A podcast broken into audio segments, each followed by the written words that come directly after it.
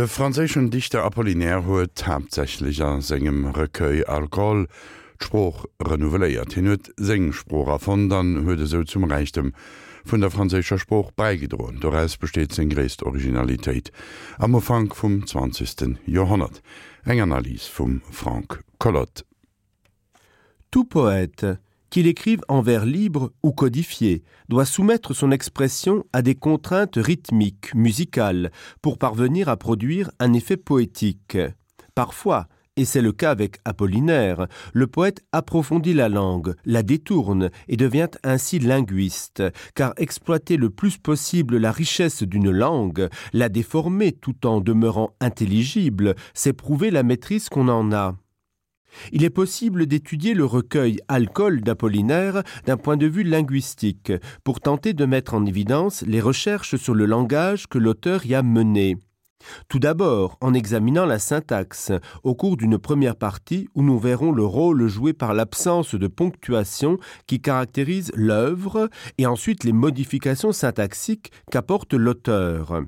Ensuite, nous nous attacherons à l'étude lexicale du recueil pour montrer la nouveauté poétique et parfois linguistique que constitue le vocabulaire utilisé.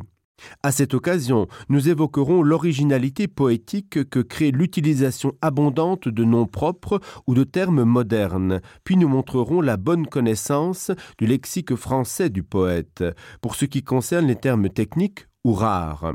Enfin, nous dégagerons quelques exemples de pures inventions de mots par Apollinaire. L'absence de ponctuation dans alcool est la première chose que remarque le lecteur. Le choix effectué par Apollinaire de supprimer les marques de ponctuation procède d'une recherche linguistique. Conscient de l'importance de ces repères syntaxiques à l'écrit pour montrer la segmentation des phrases et leur coordination, le poète révèle en creux par son absence, son caractère indispensable. Ainsi, dans La porte, il décrit Enfant, je t'ai donné ce que j'avais travaillé. Mais ce n'est certainement pas le but principal d'Apollinaire. La suppression de la ponctuation lui permet surtout de créer de nouveaux rythmes de lecture, plus fluides, notamment grâce aux appositions, qui, sans virgule pour les séparer, n'en sont plus tout à fait. Par exemple, dans les fiançailles, nous trouvons Et tes enfants ont bâti ce bûcher le nid de mon courage. De fait, c'est presque une nouvelle syntaxe que génère cette absence de ponctuation et dont l'étude serait uniquement déterminée par les habitudes de lecture de chacun. De plus, la recherche syntaxique du poète va bien plus loin puisque, après avoir effacé les liens de ponctuation entre les segments de phrases, il cherche à renouveler cette dernière par l'usage de tournures populaires ou archaïques, par l'utilisation exagérée de figures ordinaires à la poésie et enfin par la déconstruction totale de la syntaxe.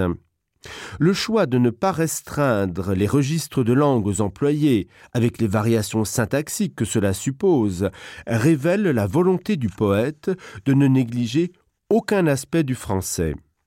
Ainsi dans Obad, nous lisons l'expression vient en paquerette, qui est populaire, tandis qu'au début de Pont Mirabeau, c'est une tournure archaïque que l'on rencontre, faut-il qu'il m'en souvienne On remarque également, comme procédé de modification syntaxique, l'exagération de techniques poétiques.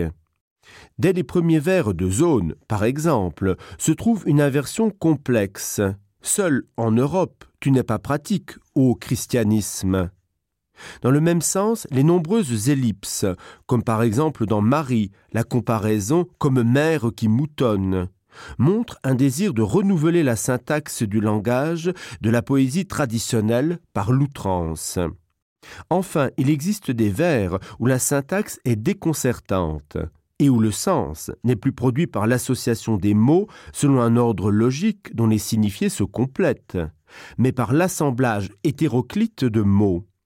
Il peut s'agir de produire un effet de sonorité, comme par exemple soleil coup coupé dans zone ou encore oiseau tranquille au vol inverse oiseau dans cortège.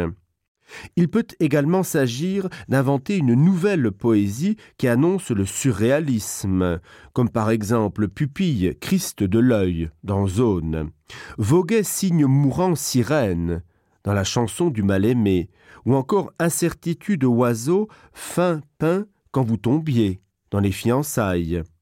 Cependant, les passages où ces aspects syntaxiques déformés sont présents demeurent minoritaires dans l'œuvre par rapport à ceux où la syntaxe est normale, au contraire d'un malarmé par exemple.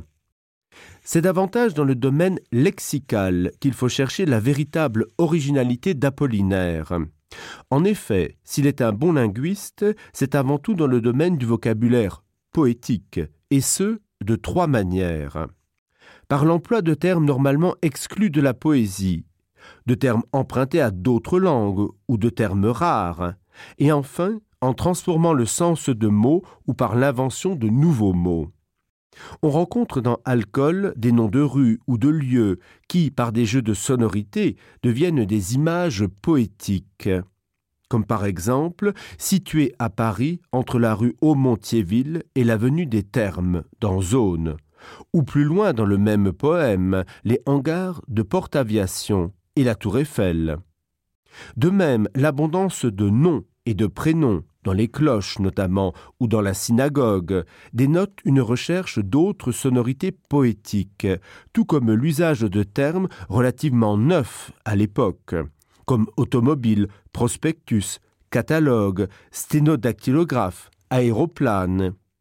Mais si le poète cherche à orienter son langage poétique vers l'avenir et le XXe siècle, ce n'est pas pour autant qu'il en oublie le passé, avec deux citations en langues anciennes, Kuvi Kula Lokanda dans Zone et Anoten ne Kanot dans la synagogue, et surtout en utilisant des mots rares qui peuvent être vieillis, comme dans l'expression Suivrons-nous d'Ahan ou Ampan dans Zone ou bien qui relève d'un vocabulaire technique spécialisé. On remarque alors l'étendue des connaissances du dictionnaire d'Apollinaire.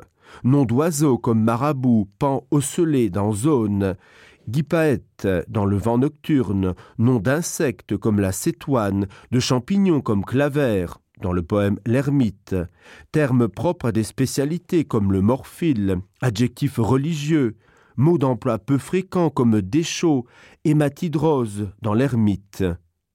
La partie la plus intéressante du travail linguistique de l'auteur concerne les mots qui sont absents du dictionnaire et ceux qui le dotent d'un autre sens, par dérivation. Dans le second cas, ce sont surtout des adjectifs. On peut ainsi lire dans cortège leur pied panique et dans le larron mon couteau punique. Il invente des mots par composition, dérivation, ou en les construisant de toutes pièces, ce qui révèle sa connaissance des mécanismes de formation des mots ainsi que son oreille linguistique.